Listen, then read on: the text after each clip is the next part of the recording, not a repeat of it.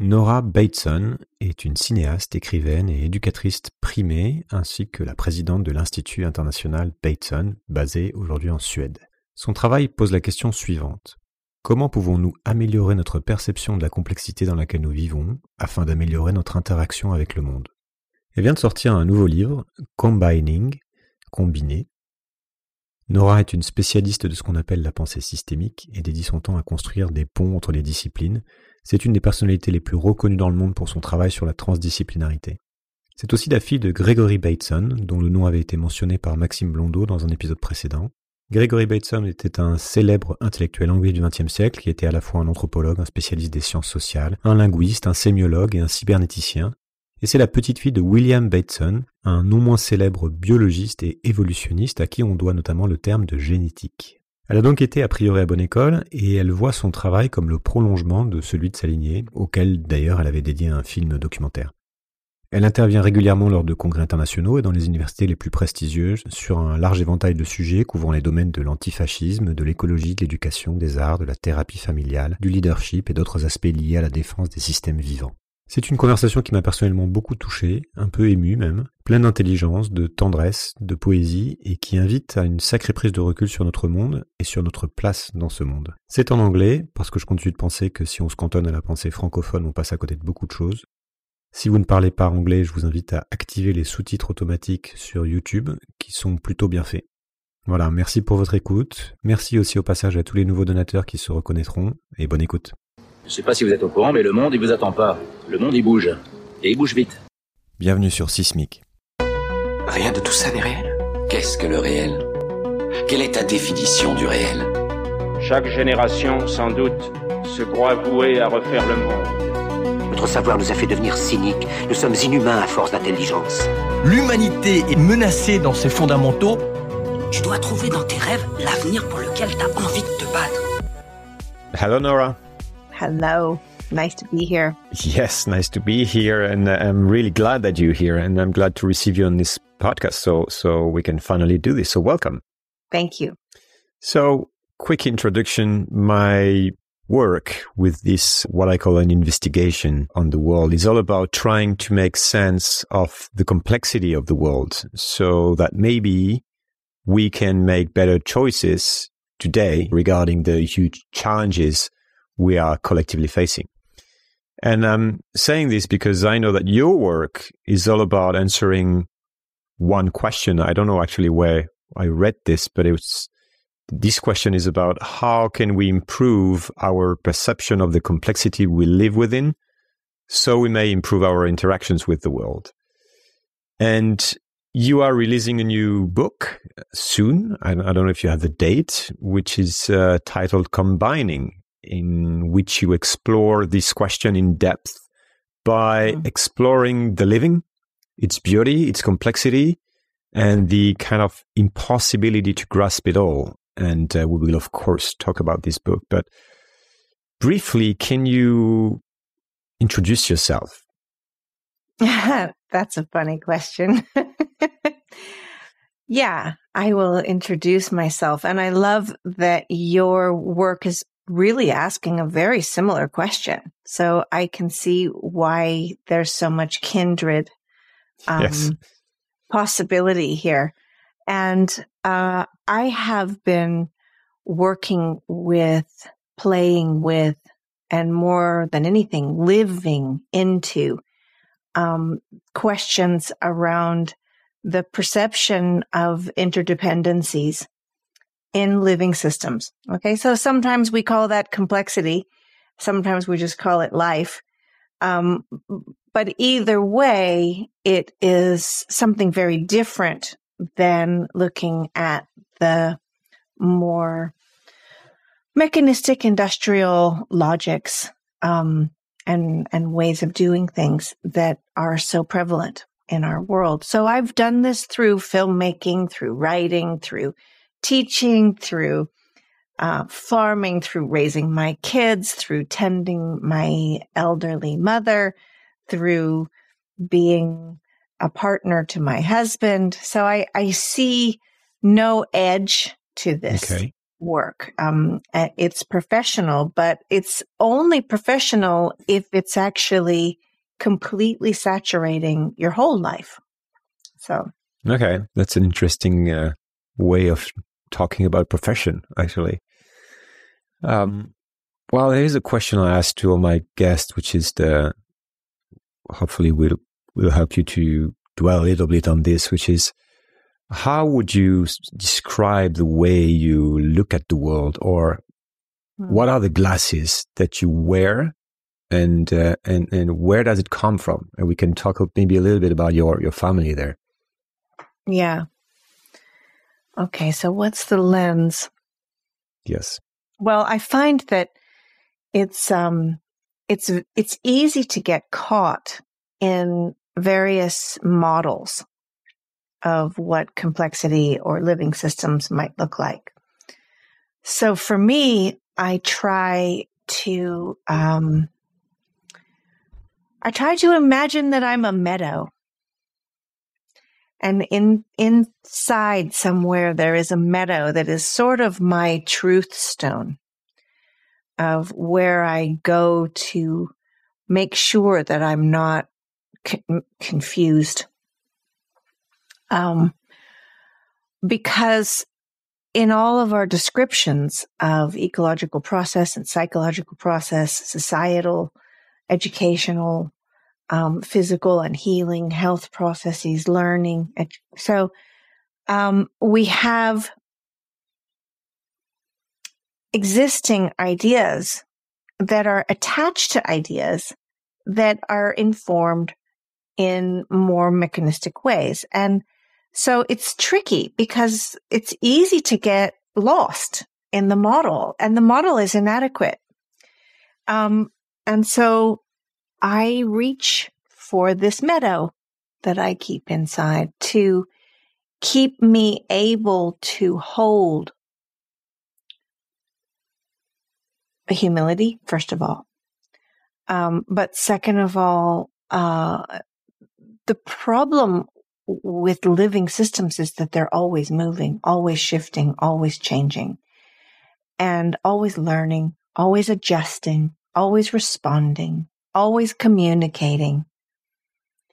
And in that communication and response and shifting it's very, very difficult to isolate and to thingify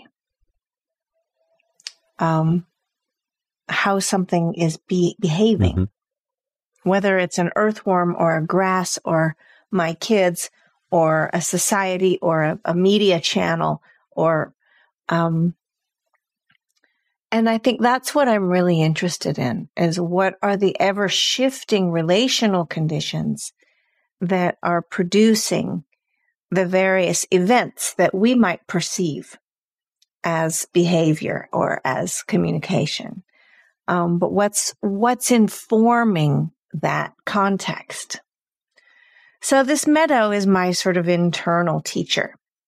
And in the meadow, of course, you have lots of organisms, bacteria in the soil and earthworms, and you've got grasses and insects, and you've got trees, and you've got mosses and you've got fungus and you've got all sorts of things.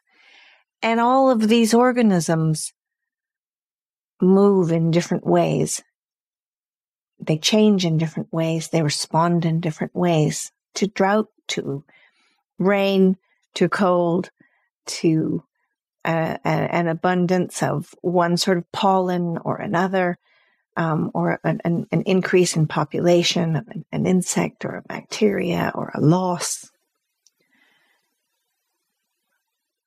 So there's something there that has to do with looking at how each one of these organisms is shaping the possibility of response of the others. And that's huge. So that, that I find very rigorous and fascinating um, and okay. actually beautiful. Yeah, and this is this is the, a good introduction because I want us to dive into complexity, into system thinking, into the living, and how we can apply this, apply the learnings that we that you get also from observing the the links between everything to our current situation. Mm. And uh, I discovered myself system thinking a few years ago, and it really, really changed my own lens. You know, it forced myself to look beyond the events, as you say, the events only, which is where we spend most of our time, you know, when we watch the news, etc., and try to see the dynamics, the structures, the links that are creating the event, you know, as kind of an emergence. And we can go back on that. And also to accept complexity and the fact that I probably won't be able to make sense of it all in the end. to, um, and, and, and no one can. So uh, we, we will talk also about the, the fact that a model is just a model and, uh, and, and we have to simplify reality to make sense of it. And it's kind of a, a weird thing that we have to, to do, but we don't, kind of don't have the choice. So I, I will separate all these questions. But how would you, you, you talked about system, but can you, can you define in your, with your words, because a lot of people are not really familiar with this, what is actually a system and uh, what does it mean to mm-hmm. Think and to view things as systems? Mm-hmm. Well, I think probably the best way to talk about a system is to have an example. And there's lots of different kinds of examples, but let's start with the one that is closest to home, which is our own body. So, um, your body is, of course, it's holding the, the DNA of your ancestors and, and their, their experiences, their nutritions and their loss of nutritions and their illnesses and their immune systems and their, um, and, and it's also holding hundreds of trillions of microbiotic uh, organisms that live on your skin and live under your skin, in your belly, and in your body. And without those organisms, you would not be alive. I think there's maybe 10% of your cells are actually human cells or something like that. The rest are all bacterial. Um, your body is also holding your um, your mood your your mental state and whether or not you got any sleep last night or fought with your partner or mm-hmm. um mm-hmm. or are about to take an exam um in sort of high level calculus that you haven't prepared for right so or talk to somebody that you're afraid to talk to your body is a system that is not just your anatomy and the, the, the, the, the digestive system, the nervous system, the immune system, all of those systems, but also connecting you to your family, your culture, your, your education, your, your, you know, your capacity to create uh, comfort for your body and health for your body. So who are you? and and that question seems like you may be able to identify, okay, there's Julien. Mm-hmm. But where's Julien? Are where's you your ideas? Yeah. Are where's the edge of you? Are you yeah. your children? Are you an extension of your um, you know, are you your tax number? Are you are you the music you love, the generation you were born in, the gender you live in? Your political views? Are you your wealth? Are you your, who mm-hmm. are you? What actually, who, who are you? Are you your, fr- your relationships, your friends, your family? So I think the reason I'm starting with this example is that I want to start with something that doesn't actually offer an easy in. It's important that that we understand and, and hold systemic process as something that is so familiar. We live in it. You live in your body. You, you do live in it. You live in an ecology. You live in lots of ecologies, actually, lots of systems. but there seems to be this tendency to abstract it into a definition, into a, um, into something that might look like it makes sense on paper. But when suddenly you have to deal with an issue in your life life, mm-hmm. you just throw that piece of paper to the side and you go back to thinking however you were thinking. So for me, this real work of systemic thinking is, you know, it's when you're dealing with your kids and your partner and you're, you're having to actually really, um, work with these deeply interdependent processes. So it's uh yeah, it's the, all the different links that we the actually actually an infinity of links that we have with other things that make it kind of impossible to uh yeah to define the the actual shape of things. It's uh, where is the beginning, where is the end. There is a paradox here, and I want to to talk about this because an apparent paradox because we can talk about complexity and we can talk about systems. We can build even, you know, models that kind of work and help us share reality, like using words to define mm. th- something because it's practical mm-hmm. and we need this. And actually our brain works this way. We constantly simplify things and we, just to be able to communicate, we need to, um, to simplify the, like say, this is our body and everybody understand what is our body, even though as you say, it's much more complex than it seems. But we, we can do this, but we fail to understand really how things work. And and that's something that you say in the in the first page of your book, and we can talk about it. Which is we can talk about the world, we can write about the world, but um, and when I quote you, the aboutness becomes an abstraction that takes away from the possibility of perceiving the living changing and combining life forms. Mm-hmm. Can can we dwell a little bit on this paradox and about the confusion there is between the map and the territory? Yeah, there's this is a we could do a whole PhD on this, but um, Korzybski, Alfred Korzybski, famously said, "The map is not the territory," and um, it's it's a wonderful expression because it says the map, which we don't know what map, is not, okay, so we don't know what is, the territory, which is also not defined. And that's really important. Okay, so the map is not the territory, is a way of recognizing that there are these kind of abstractions and are are living into them um, is is a mystery. So you can put a territory. The map could be a territory, but it's not the territory. Right? It could be a territory, but mm-hmm. not the territory.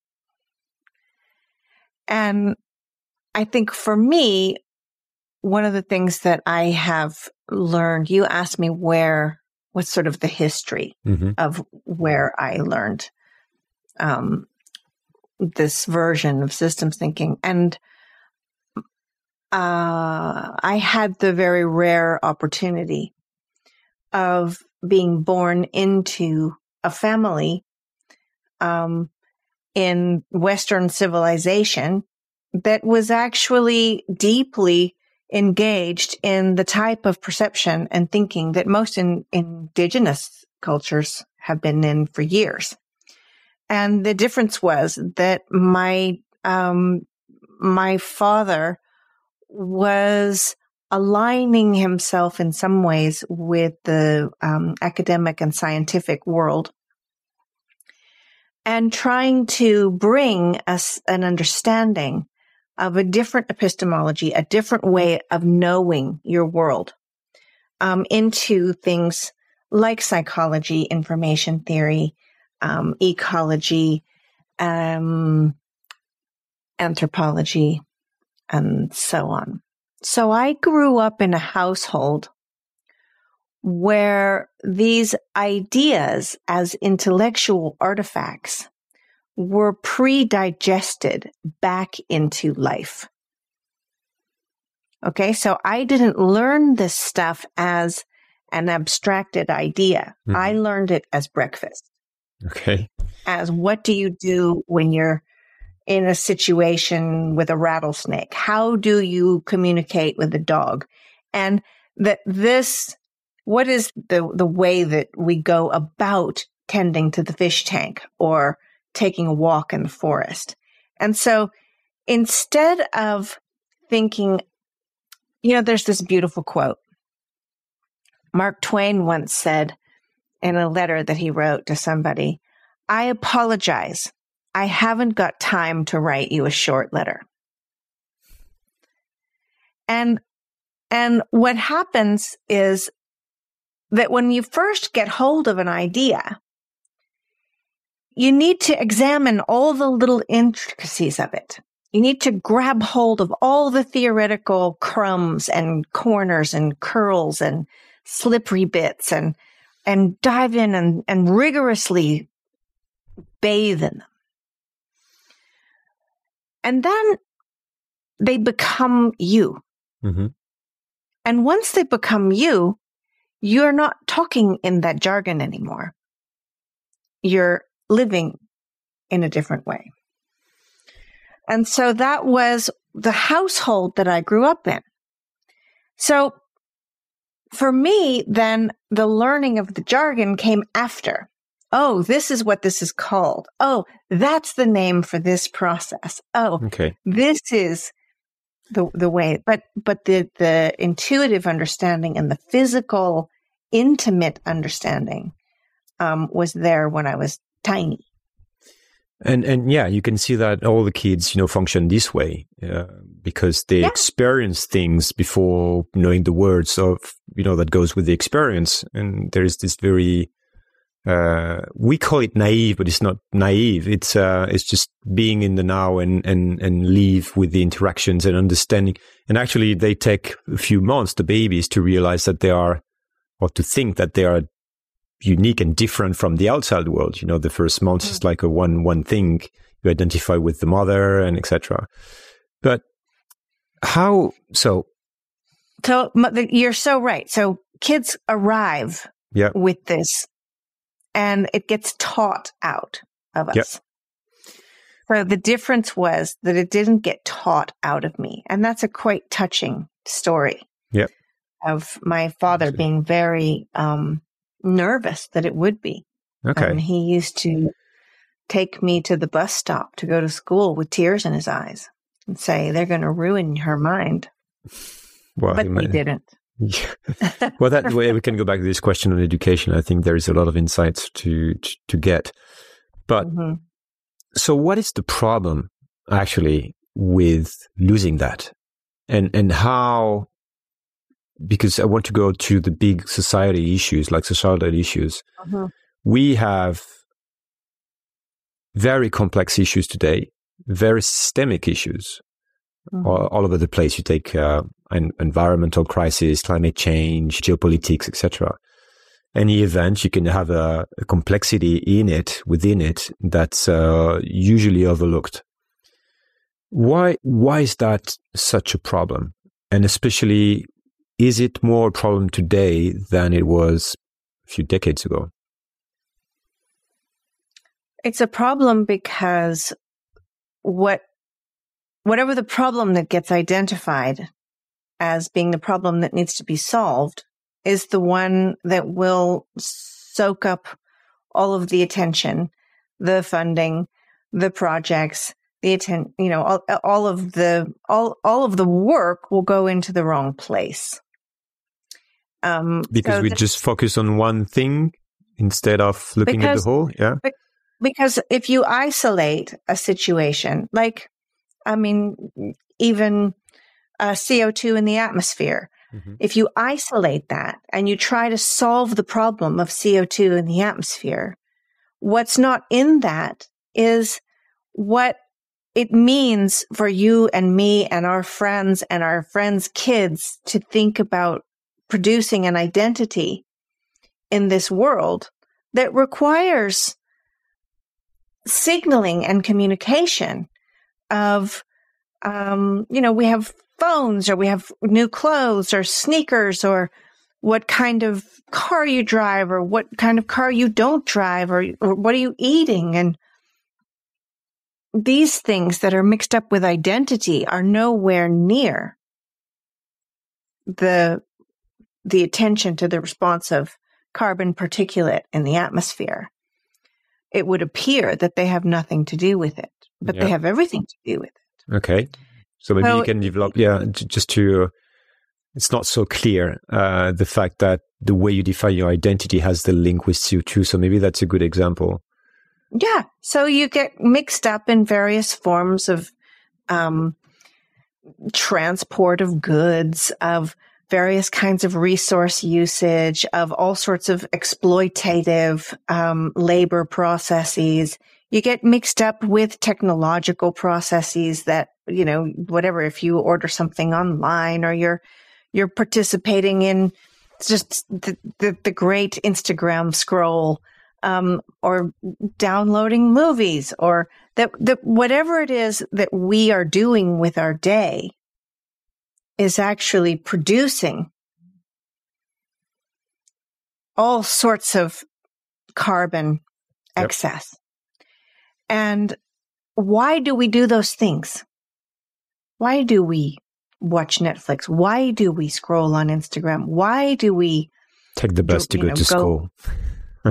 Right. So we, we do it because we're alive in this context. And, and that to not do it is, um, you know, you can argue that we could live out on the, on the farm somewhere and detach from everything and chop wood and carry water. But we are relational creatures. And for the most part, people are engaged in social relational processes that help define their own identity and, and their relation to other people in that identity through all kinds of consumer things. I mean, when you get together with your friends, you might have a bottle of wine or you might, you know, have some bread and cheese or you, and there it is. And it's mm-hmm. so innocent. Mm-hmm. It's so innocent. And so then when we point, you know, to the 17 sustainable development goals, and we can say, yeah, we do need to clean the oceans. We do need to clean the air. We do need to tend to the soil. We do need equality and we do need to offer it, you know, all of that. They're all correct. It's just that if you side by side that with the image of a mother nursing her baby, there you have all of them. Not only do you have this intellectual, emotional, intergenerational love and care communicated, but you also have the need for that mother to be able to breathe clean air, drink clean water, for her food to be clean and, and able to nourish the next generation. And for the, the other mothers to be able to nourish their babies and their their other parents to be able to be nourished, to be emotionally, intellectually, physically able to live. Um, and that means they need we that, that there must be mm-hmm. there must be equality, there must be care to all of these things. But when we parse it out as 17 different squares, it looks like 17 different problems. And it's interesting, I think, to look at the way that nature tends to that, because as mammals, our species will not continue if we cannot feed our babies. That's pretty much the prerequisite of mammalian life. But so, how, how do, do we the baby? So, even if you don't have babies, you're still responsible. okay, so how would you define? Is there a common root to all these issues that are listed in the in, by the UN and or that could be listed in many different ways. But is it because somehow as a as humans or as a civilization, we lost touch with the complexity of the world, or we lost touch with, or we build up too much complexity for us to handle. How do you frame today kind of predicament? Well, I think there are ghosts that we are living with, and we don't even know that we're living with them. And I, I mean that in the sense of our ancestors and our ancestors' ancestors were learning to be in a world. They figured out how to be in a world in which they had to have small farms and they had to live within various socioeconomic structures and during wars and droughts and and different different issues into which the premises of industry took hold and made sense and offered comfort and security and safety and promise. And that was very real. It was very real. Mm-hmm. And in that, there was a loss because creating linear pro- productivity and efficiency um, served for a while. But in order to create linear efficiency and to optimize for particular product outcome, um, you actually have to pull things out of their other relational processes. And this happened even in language. Okay. Where people used to say before the factory became a sort of a mirror image of the school system, right? Um, there was a, a way in which people spoke where they would say something like, uh, I'm going to school and learning to read. I'm going outside and tending the garden. I'm going to the square and buying some grain. And then that changed. With this linearity came a different way of thinking that was so permeated our experience of life that we started to say, I'm going to school to learn to read. I'm going to the square to buy grain. I'm going outside to work in my mm-hmm. garden. And when that happened, then it became necessary to go to market faster and get more grain cheaper. And if you come home with no grain, you failed. But if you're going to the square and buying grain, then you're going to the square and that's a whole world of experiences and buying grain. And that's a whole world of experiences. But do you see what happened? There was yep. a, a, a loss of even um, an an implicit, intuitive, and very intimate connection with a different realm of possibility. And that was the possibility of complex process. And why why did that happen? Is it do you see this as something that was kind of inevitable at some point? Um, since the some people would say, you know, since the moment we started to build this kind of civilization, we end up optimizing things, or is it related to capitalism, as some people say it, or is it related to Western, you know, culture that divides, you know, human from the rest of the living beings. Where do you see that? Is that actually useful to understand where it comes from? I mean, I think it's coming from all over the place. Okay. And and it takes lots of forms. So okay. we see it in the school system, we see it in the health system, we see it in the whole field of psychology, we see it, see it in politics and economics, tech. Mm. So I would like to stay a little bit with, with systems too, because we know, we, I mean, system thinking is interesting because it's at the same time, it says we have to acknowledge complexity and the number of links between the parts and the fact that we don't understand it all. And at the same mm. time, it's quite sophisticated and we know a few things about systems and, and how they behave.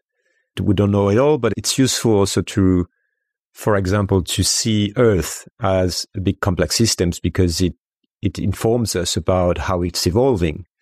So can you talk about some of the things that we know about the behavior of complex system like emergence or pre-emergence or uh, tipping points? I, I, what's interesting to have in mind that can be useful then to understand why it's actually important to understand that society and Earth are, are complex systems. Hmm.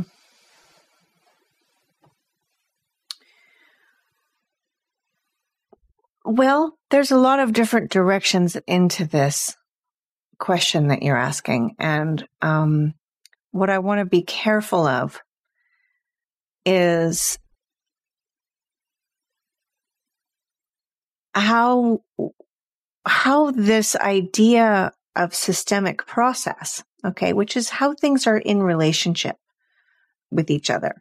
And those things, it could be your lung and your heart and your digestion and your vision and your balance and your, right? So those things, they could be the school system, the health system, the economy, and the, the technological system, transportation system, those things, you know, they could be in a forest, the trees and the forest floor and the bacteria in the soil and the mycelial organisms and the insects and the mammals and the bird life and the um, mosses.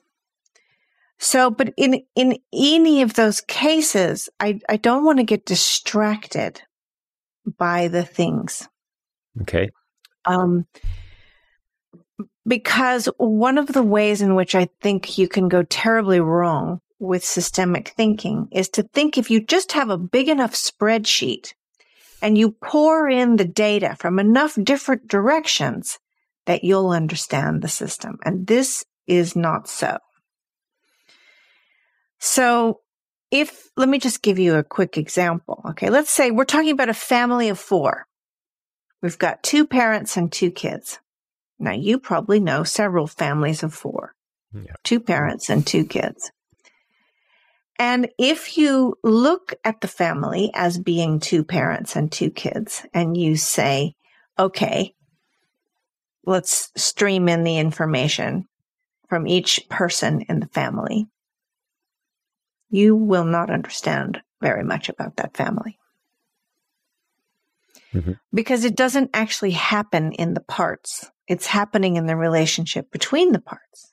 Now, the parts could be an expression of those relationships. People could develop various habits and, and ways of communicating that are, are, are produced in ongoing communication with other people in their family. We're shaping each other.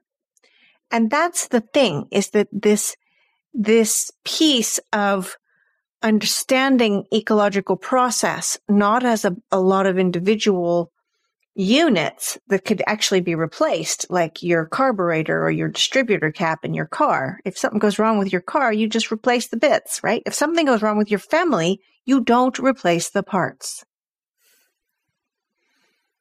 So the work has to be done, the tending has to be done in the relational process. And that is not just one, one directional, right? If you have an issue with your partner, the odds are pretty good it's going to start manifesting in some way through the kids. And you, and likewise, if, if the kids are having trouble, it's going to start to pinch and shape and form your relationship with your partner in a different way. So where's the problem? How do you tend to those sorts of issues? And, and I think this, this is the part where the rigor is necessary because the habit is to isolate a problematic situation. Do a deep dive on it. What is the problem? What's the root of the problem? And what's the solution? Let's, let's decide, envision what the solution is. And now we'll draw a linear strategy step by step to get to that solution. And with a lot of things in life, that's fantastic. All right. It's great if you're making an airplane. It's great if you're fixing a truck. It's not great if you're tending to a family or a society or, or a lot of these much more complex systemic processes because of the pre-emergence, because of the emergence, because of the, the, the that, that which was affordable uh, in the situation. Um, what was possible? So I think this is something in the book that I'm really exploring is this question of what was possible. And um, here, I'll, I'll, read you this one yep, little sure. piece from the beginning of the book. And I think you mentioned this. So it's called To Live in Another Way. Yes. But it ties into what we're talking about here. At first, it appears that it's the parts of the system that must be made better or fixed. Then it becomes clear that the system is not in the parts. It's in the relationships between them. So it seems like it's the relationships that need to be made better or fixed. But relationships, it turns out, are made of communication. And then the communication becomes the place to address the needed adaptations. And then you realize what is communicated is not what is expressed or even what's not expressed. It's what it was possible to express. That's where the limits move in the combining. How shall I tend to the premises of what it's possible to communicate?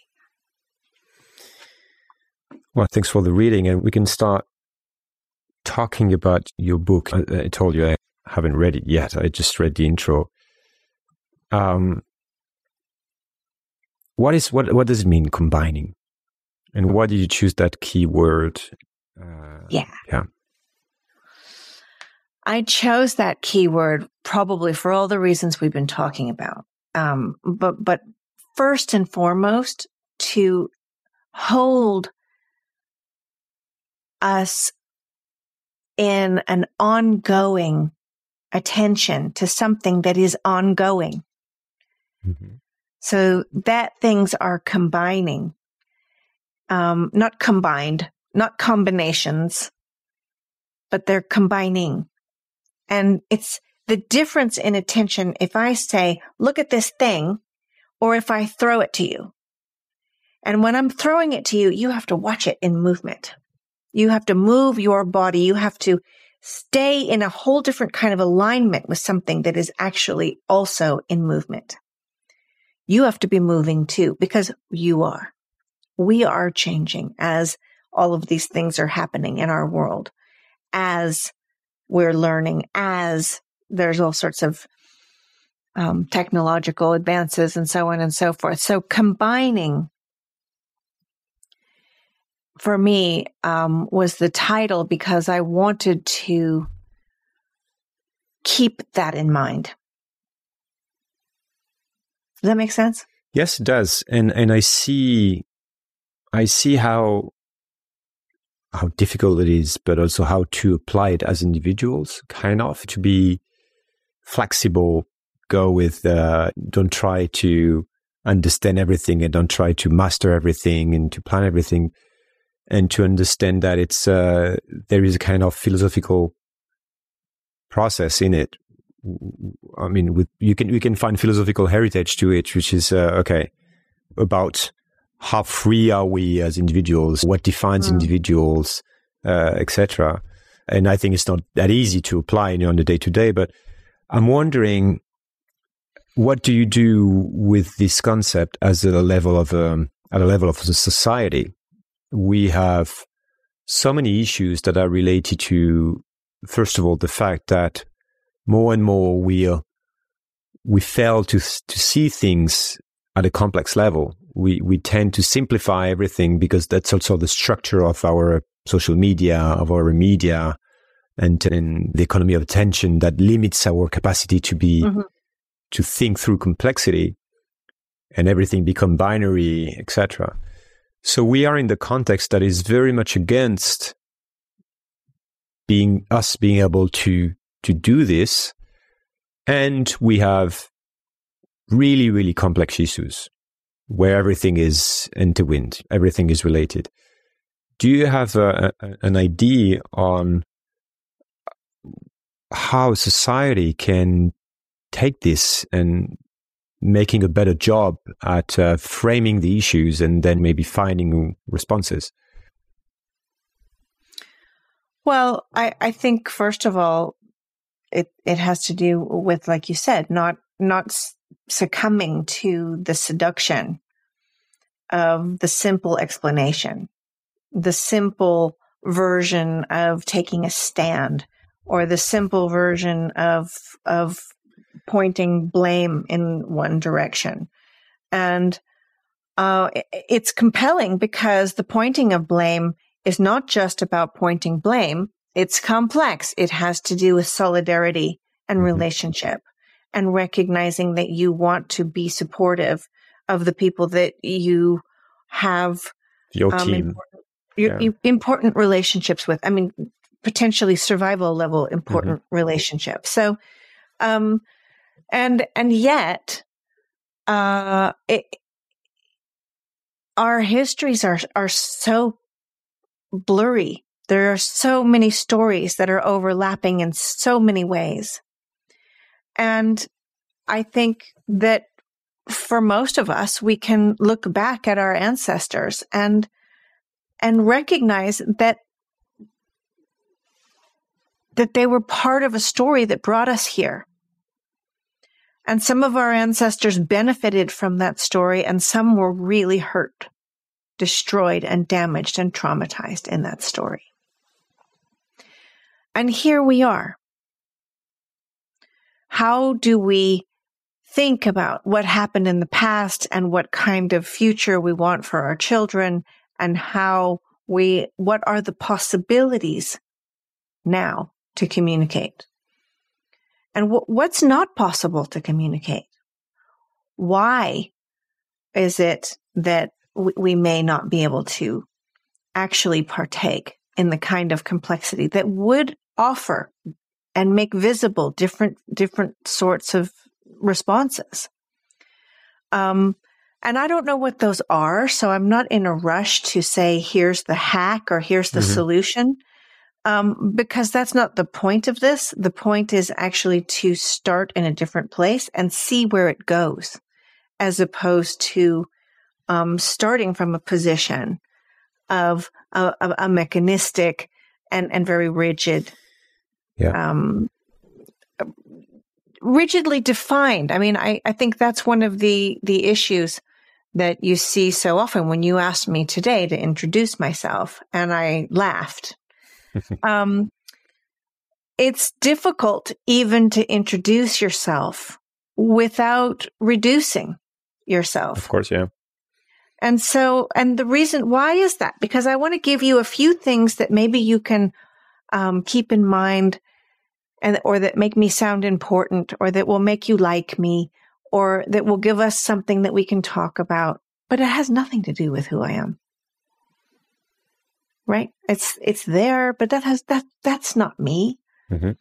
You're going to find much more of me just in the resonance of my voice, or um, the things I'm not saying or right and and so I guess when we look at the um, the devastation that we are actually living in in geopolitical versions, economic versions, technological crises, ecological crises, um, pharmaceutical health crises, uh, again and again, what you see is that there has been an attempt to solve a problem in the past by cutting that problem away from the contextual information that attached it into so many things that were important. And it, in the moment, it made sense mm-hmm. to do that reductionism.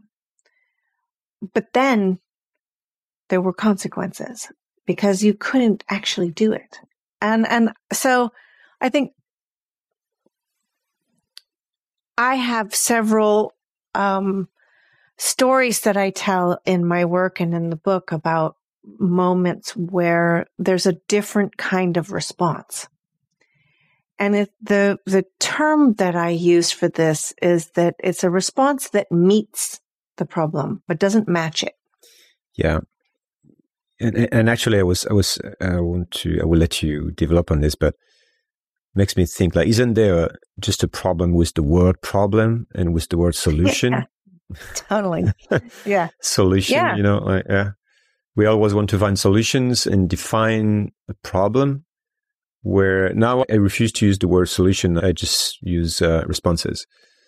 Um, but, but yeah, it's, uh, you, you, see that the same way I do, I guess. It's, uh, by trying to define and to reduce a problem in such a complexity, in, in such a complex world, we, we, we tend to lose the context. But but how can we do otherwise with the two day structures that are in place? Or, can, can it be done otherwise, actually, at a collective level? Well, what kind of can? I mean, of course it could, but but could it?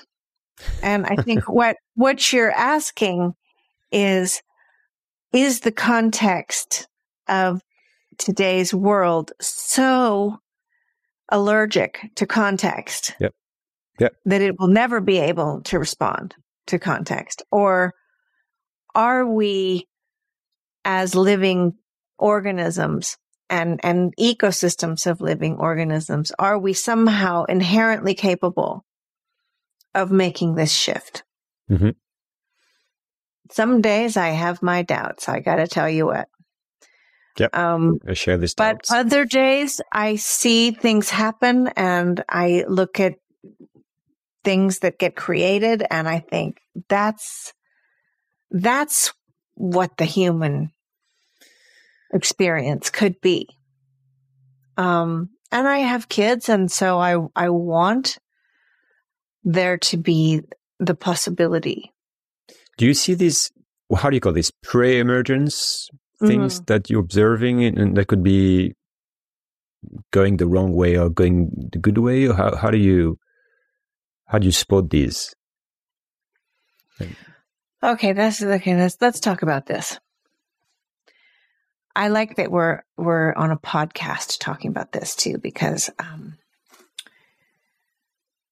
there's something I think, important about recognizing that everything we say and everything we don't say, everything we express and everything we don't express is actually contributing to something that I would call an ecology of communication. Think of it as a forest. And everything that is able to be communicated goes into that forest and it either opens up the possibility for new things to grow or other things to grow, or it's like pouring bleach on their roots and they can't grow anymore. So my, I think one of the things about this book is that I really wanted to meet the reader in a whole ecology of communication. Come and meet me. Okay. So there's things in there big chapters that are hard theory, hard. And I'm asking you, meet me. Come on. Come and meet me. And then there's poems that are just about the changing of the leaves. And it's just a looking out at the world and saying it's beautiful. And I'm saying, come and meet me. And there's pieces uh, that are about sex and about parenthood and about food and about um, and there's art. Art. And there's art. So some of it isn't even verbal. It's, it's nonverbal communication. And what's important to me about the whole book is not anything that's written in any of the pieces. It's how they are combining in you. And that's a completely living, vivid, untamed, undomesticated process. Of what the impressions are that come up for you and how they meet your existing impressions. Um, so this, this idea of an ecology of communication, um, does it mean that, uh, and I totally hear you because I'm, I'm usually telling also my listeners, I know do whatever you want with it because anyway, this is what you will do. I don't, I don't know how will be com- how this information will be combining with your own system, and, and this is mm-hmm. why I don't have a precise goal because that would be ridiculous because you don't know the context in which the person is listening, you don't know you don't know who's that person, so yeah. just putting putting things out there. But um, so then, in the pre-emergent question, um, tending to this ecology of communication is probably one of the most important aspects of tending pre emergent possibility. And it has to do with um, creating the conditions that are unseen at present, but that are producing possibilities for the future. And so we might look at um, just the way that we're having this conversation right now, or the way that this conversation is combining with other pieces that or somebody might hear on the same day. And recognize that they are flavoring each other like mm-hmm. ingredients mm-hmm. in a soup and that these ideas and these possibilities they they coalesce and they combine and later on down the road you find you're in a conversation with someone and your response is actually really different than it might have been on a mm-hmm. different day and your response being different makes it so that their response is different than that than that would have been and suddenly what's possible in that relationship has shifted where did that shift begin because you could say there was an emergent situation and suddenly I was able to respond differently. But the readying, the time and the, the other contexts that had to come into play to allow that to happen were unseen.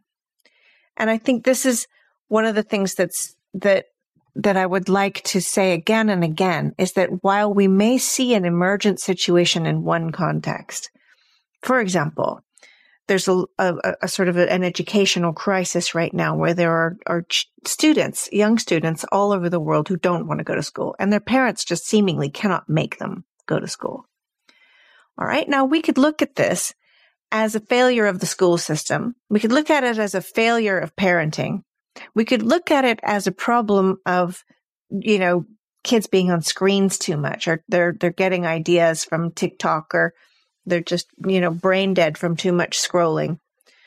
Or we could look at it as um, a nutritional or a physical issue that they're not getting enough exercise. They don't have enough oxygen, you know, physiologically, they just don't have enough oxygen in their blood. We could look at it as a, as a political, spiritual crisis that they're looking at their future and thinking, why? There's not going to be any polar bears. There's not going to be any water. There's not going to be any jobs. There's not going to be any food. Why should I go spend my days in that classroom?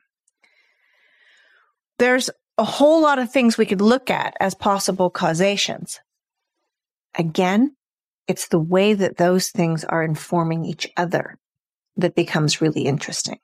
How does that sense of despair inform a lack of interest in going out, inform a need to be all that more mm-hmm. um, entrenched in a particular social scene online, inform, um, you know, the, the way that there's a, a, a, an isolation from older generations and parents. And how does that inform the way that the parents feel about their success or failure? And that, that makes them anxious I need my kid to succeed in life. They've got to go to school so they can get jobs.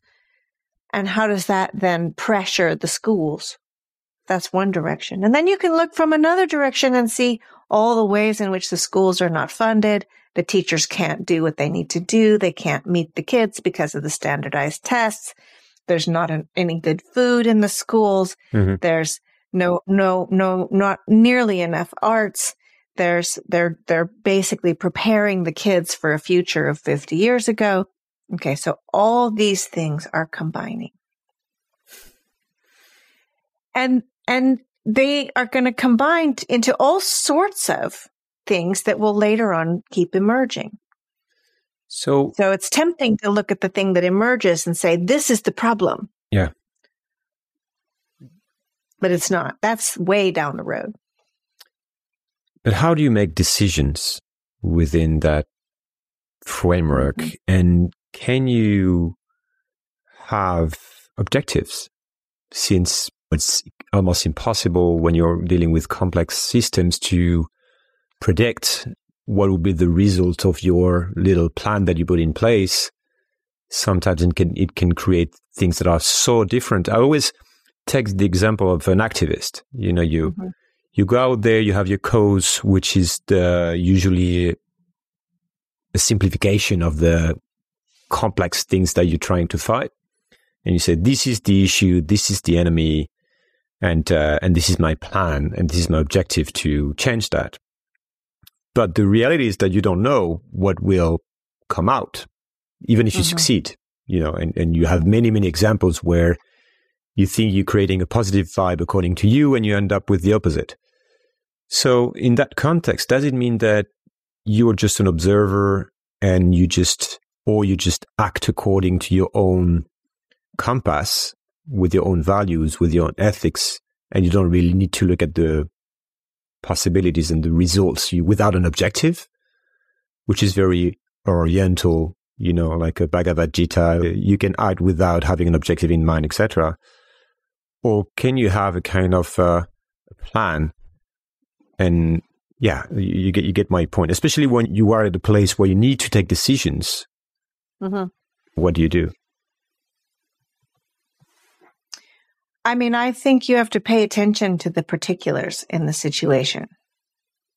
Um, so that would be the first thing that I would say. And then secondly, if you find that you're in a double bind, that you've gotten yourself in a situation where if you respond in one way, you lose, you don't succeed, you fail. And if you respond in another way, you also fail.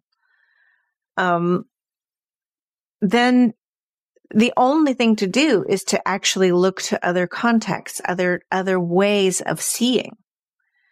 Um, and, and to recognize that all of the situations that we are in right now are totally transcontextual. They're taking place like that example I just gave about the school. It's a, it's an economic, political, social, health, technological, psychological, educational issue. But all you're looking at is your kid.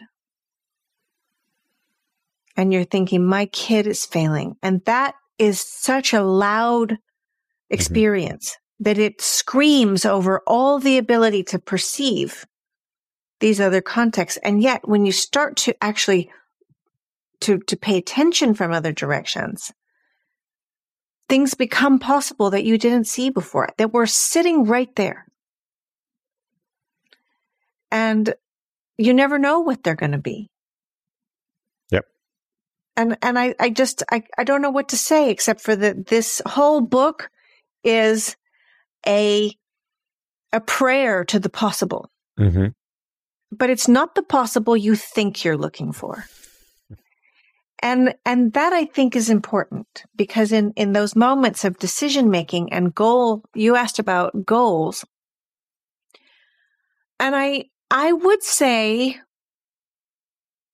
that I do operate with a goal, Okay.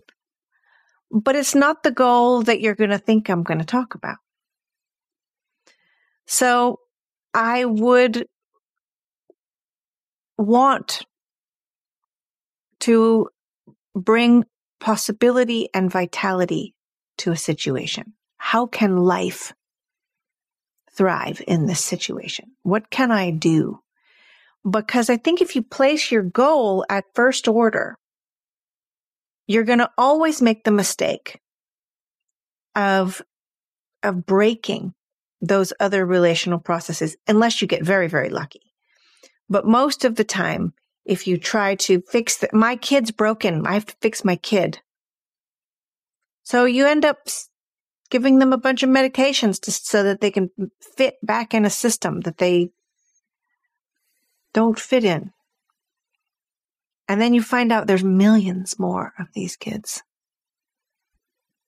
But we decided we'd fix the kids instead of the systems.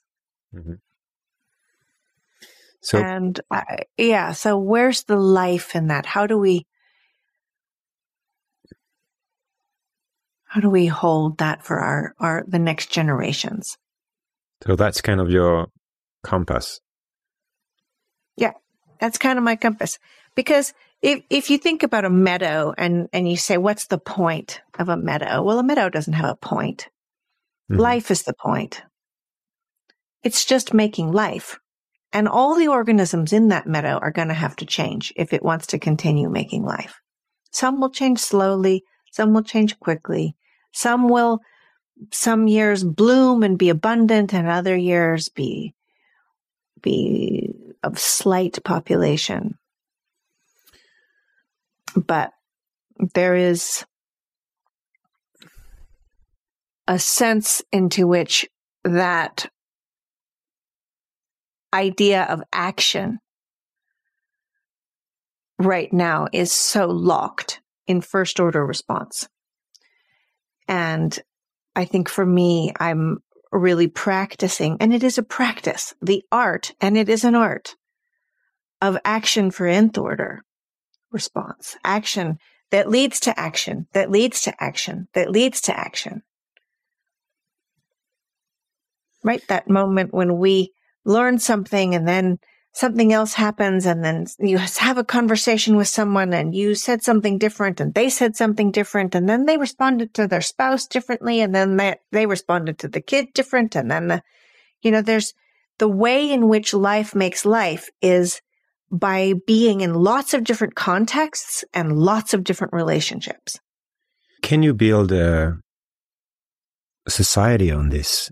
Uh, I mean, again, I, totally understand, and that that's I think it's very insightful for uh, even for me as an individual, kind of let go with with many other things, with, with many things, with the future, with your kids, with trying to to control everything. I hear there's a little bit of this mm. in in what you say, but as um, again, like we have so many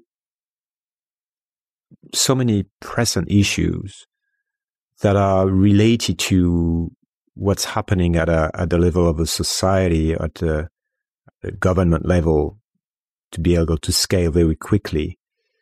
Or is it not a is it not actually a relevant issue because it's it's locked and there is nothing we can do against the structure and therefore we have to place our attention somewhere else? Or is there a way to is there a path to change the way we we build society or you were talking about school, like school is broken, you can say, but. But school is just an expression of the economy. It's just yeah, an expression. Or the economy is broken. So the economic model is the economic right. model is broken. Can it be changed? Well, the a lot of this work in this book is based on the the last decade of work working with what I call warm data. Yes, um, I wanted to, you to talk about yeah. this. Yeah, which is this recognition that there is a lot of information that's not making it onto the spreadsheet. So when we talk about making decisions, we're making decisions with a lot of information missing. Mm-hmm. And with that information missing, the decisions are inadequate and in fact harmful. Um, so there's a couple questions that you're asking here, and in the warm data work, one of the things that has become more and more um, visible to me is that as people, we actually need each other. And that there are lots of ways in which we are, are captive within structures and institutions and societal histories, patterns um, that that simply cannot hold the events and the the crises that some people are in right now in full tilt experience. Other people are looking down the road five, ten, three mm-hmm. years. But that we can't actually our our systems as they exist right now institutionally cannot hold what needs to be held. So we have to hold it for each other. And there has been such a, a separation that has been, again, institutionally instigated so that your tax number is your individual number. Your water runs into your house. Your electricity is in your house. Your bank account is your money. You go to your fridge to get your food. We don't meet in the garden. We don't meet at the water pump. We aren't gathering wood together. We don't know how to be together anymore. Mm-hmm. And I, I'm living right now with my 94 year old mother and also my 26 year old son lives in the cabin next door and with his girlfriend. And we've got three generations. And then my husband's um, Swedish kids are here too.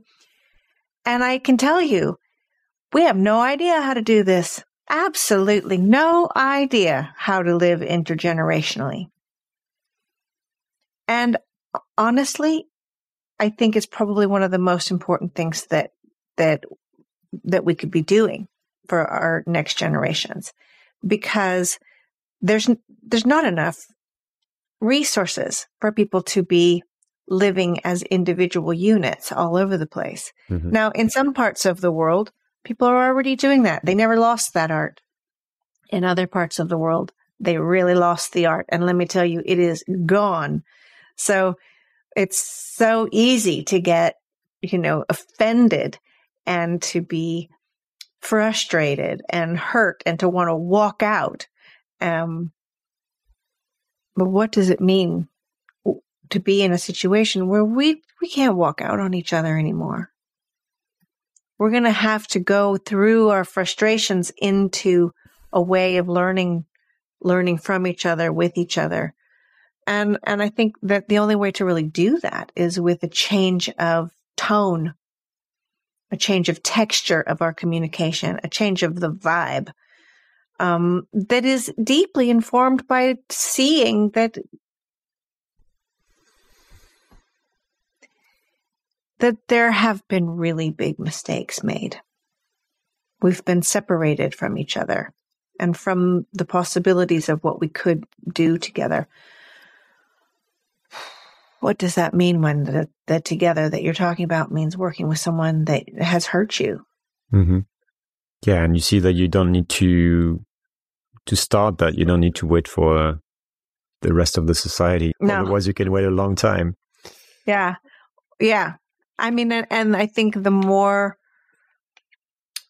my dad once was asked to describe a healthy system. Okay, that's an interesting question because it's much easier to describe an unhealthy system because you can point to the parts mm-hmm. that are the, the the the the expressions where health has been lost. But if you are asked to express a how do you describe a healthy system? And his response was really interesting. He said, um, a healthy system has increasing complexity, mm-hmm. increasing relationships. Yep. And if you look at what's happening, the great right simplification of our friend yeah. Hagens, yeah. Yeah, exactly. If you look at what's happening, we're getting more and more isolated and unable to even form those communications that would make those relationships. But it's it's strange because in a way maybe we are just at the beginning of a I mean this is a threshold or tipping point because you can see that in many ways it's getting more complex. And but so this is also why it's difficult to see the simplification that may be coming. Mm-hmm. Because technology is getting more complex, everything is getting more complex, but many other things are getting more separated, as you said, mm-hmm. relationships and stuff. So, how do you see things evolve? And we're getting to the end, but what scares you and what gives you hope? And is actually hope a good, good topic? Hmm. What scare these? Well, I can put these two right together so we can Yep. get a quickie out of this. What scares me the most is false, shallow, inadequate, reductionist hope. Hope that's built out of the same ghosty material that built the industrial solutions all along. That kind of hope scares me. Um, and it scares me because it manifests as either as as fairly authoritarian um, projects of telling people how to live, how to think, how to feel. Um, and I I fundamentally think that that is dangerous and leads to revolutions and violence and um, it doesn't work. That's bad. That's not, that's not tending to the complexity of what can be. However, I do have hope, but my hope is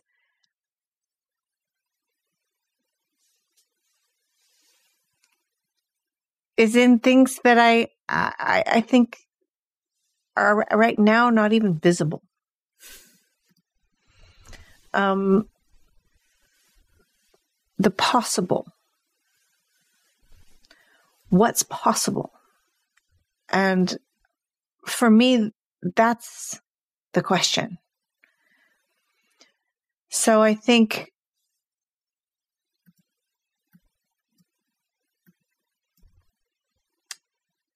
one of my favorite examples of positive systems change is something you're not going to think of as positive system change. It's nothing that was generated at a conference. It didn't come out of a systems thinking tank. It wasn't something that a bunch of smarty pants with various colors of post-its produced. okay. Um, but it's, there's this song and you might know the song, the Cardi B song of WAP.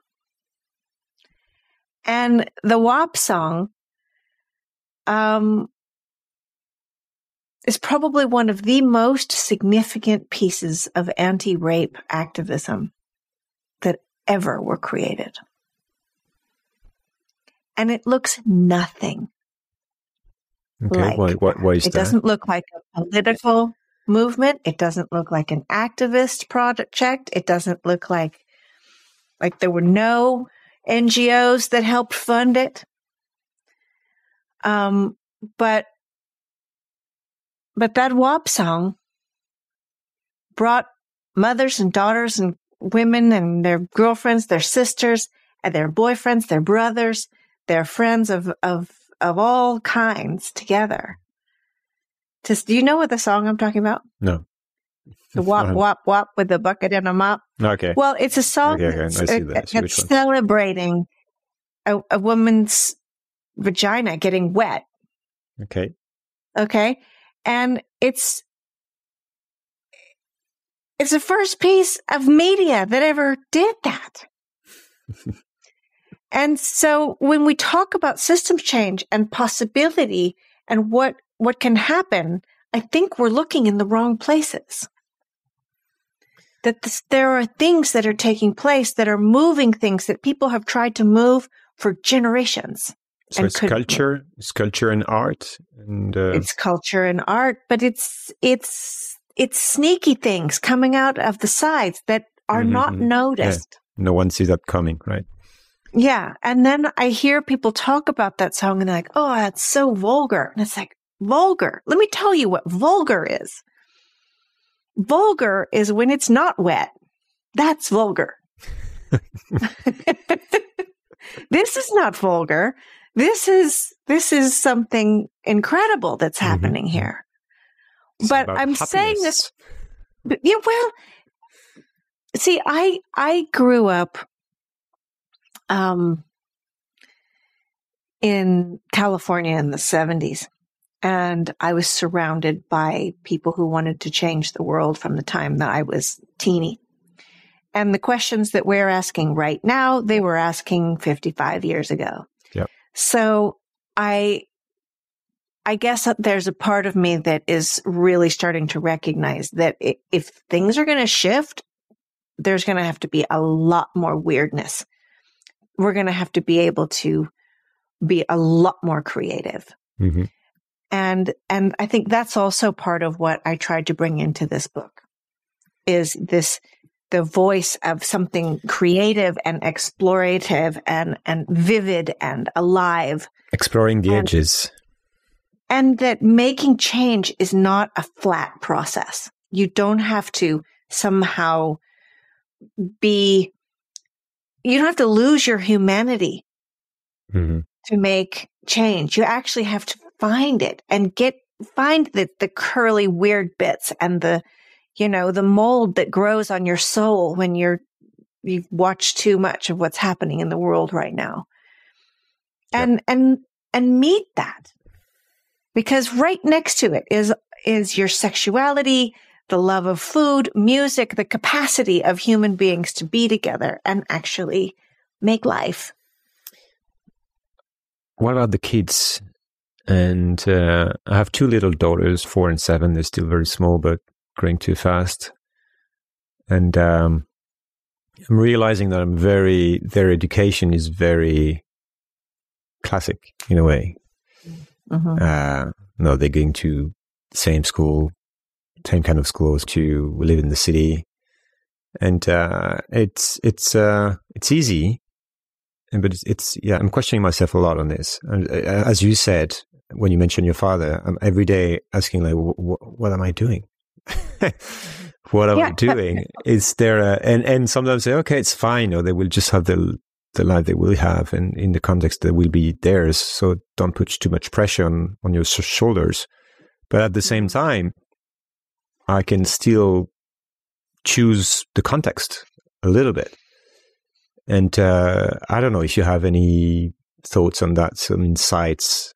I guess you have because I, yeah, since you have kids, you've you've been through that that you can share. Yeah. Well, these are the babies of the poly crisis. Yep. The babies of the meta crisis, and as their parents, um, it's a tall task because the things that you want to give them, you actually can't give them because we don't live in a world in which you can do that yet. But somehow all of us have to kind of live in two worlds mm-hmm. as we go over this bridge together, through this wave together, through this storm together. I'm going to read you another piece from. Yes, book. please. So this piece is called Mama Now. And it, it absolutely applies to papas too. So you can call it Papa Now if you want. I wrote it for my kids who are a little older than yours, but yours will be older in, in 10 minutes. You can't believe how fast it goes. Mm-hmm. Um, Mama Now.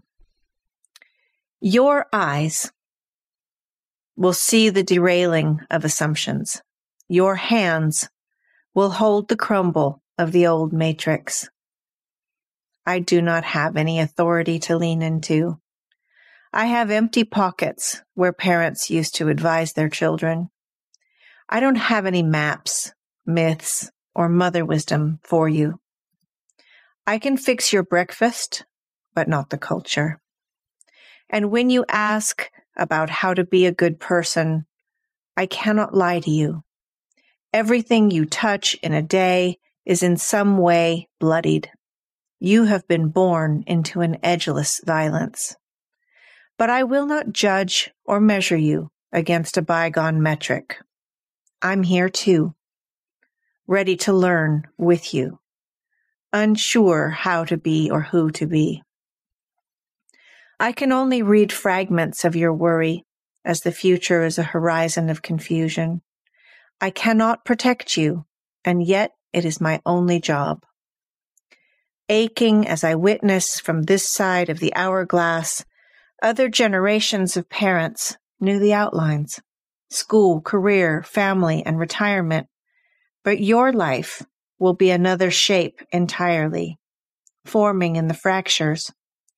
When you say you need a goal, I offer an expired ticket. Superficial memes roll off the tongue right into your bullshit detector. Success in the existing system is not going to do you much good. Your integrity is your rage, and I will nourish it. Your dignity is your curiosity, and I'm tiny beside it. Your courage is your pain, and I will sing to it with you. We will riot together. We will notice the nuance of small graces in the day. We will wash the grit of loss for each other. I am your mama, and your future is the story of a storm. I am your cabin, your boots, your rucksack. Thanks, Nora. Thank you. I think it's a good way to to end our interview and uh, let people with uh, with this. Thanks so much. Good. Thank Good. you. I hope that it was a good thing for everybody. So, really Thank you. You being with you. Voilà, cet épisode est terminé. J'espère qu'il vous a plu. Si c'est le cas et que vous souhaitez me soutenir pour m'aider à continuer, vous avez trois moyens de le faire. Le premier, c'est de laisser une note ou un avis sur la plateforme de podcast où vous m'écoutez. Le deuxième, c'est de partager le podcast autour de vous via vos réseaux sociaux ou simplement en en parlant. Et enfin, le troisième moyen, c'est de me faire un don sur Patreon ou Tipeee. Les liens sont sur le site ou dans la description de l'épisode. Je vous invite aussi à rejoindre la communauté grandissante des auditeurs sur le serveur Discord. Nous sommes déjà plus de 1000 à discuter au quotidien de tous ces sujets essentiels. À très vite. Merci. Changer le monde Quelle drôle d'idée Il est très bien comme ça, le monde pourrait changer.